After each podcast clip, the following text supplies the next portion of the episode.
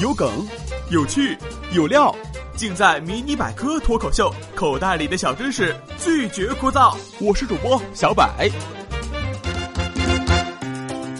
当你在教室里自习，在影院看电影，或是坐公交、地铁时，最烦人的是旁边坐着一个抖腿侠，那被强行带一波节奏的感觉，真的是让人抓狂啊！恨不得跳起来打断他的狗腿。那当然啊，我们可不提倡这样暴力的方式。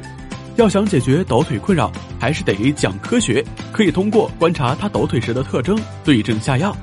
特征一：面露痛苦。那这位大侠多半患上了不宁腿综合症，像缺铁、肾功能衰竭、帕金森病、糖尿病、类风湿性关节炎等都有可能导致这一病症。患者腿部会产生不舒服的感觉，只有通过抖来缓解，是真的不抖不舒服啊。对于这种情况的抖腿，除了劝他去看医生，也只有选择原谅他喽。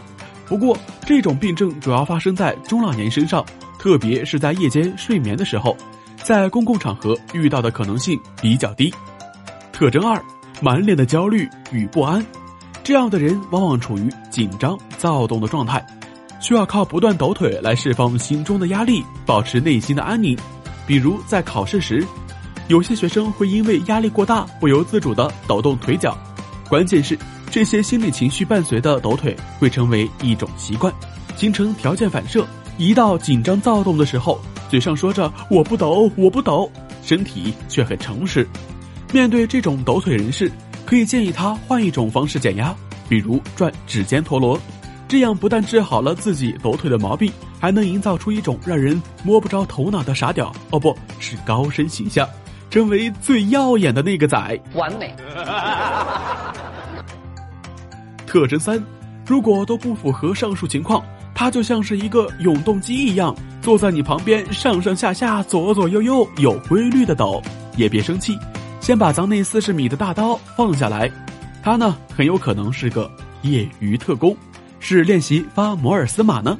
哎，你想啊，摩尔斯码只需要用点和横两种状态。